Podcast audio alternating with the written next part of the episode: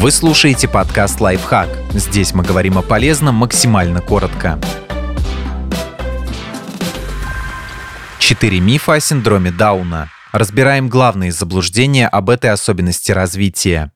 Миф первый. Синдром Дауна – это болезнь, которую нужно лечить. Синдром Дауна – это не болезнь, а особенность развития, связанная с набором хромосом, с которым человек рождается и живет всю жизнь. Болезнь Дауна – устаревшее название этого состояния, которое уже давно не используется.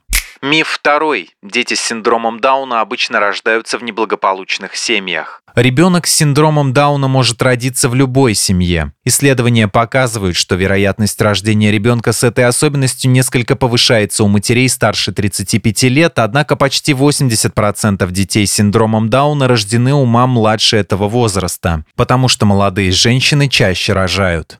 Люди с синдромом Дауна всегда веселые и общительные.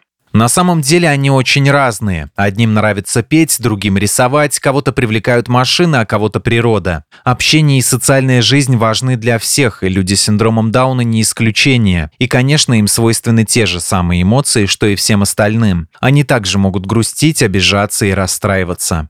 Миф четвертый. Ребенок с синдромом Дауна всегда обуза для семьи. Есть множество счастливых родителей, воспитывающих детей с синдромом Дауна. Для них это в первую очередь любимый сын или дочка. Многие трудности для семей создает общество, если оно не готово принимать людей с особенностями развития и оказывать услуги, соответствующие их потребностям. Не существует лекарств, улучшающих развитие, но есть успешные методы обучения новым навыкам и программы поддержки для семей, которые доказали свою эффективность.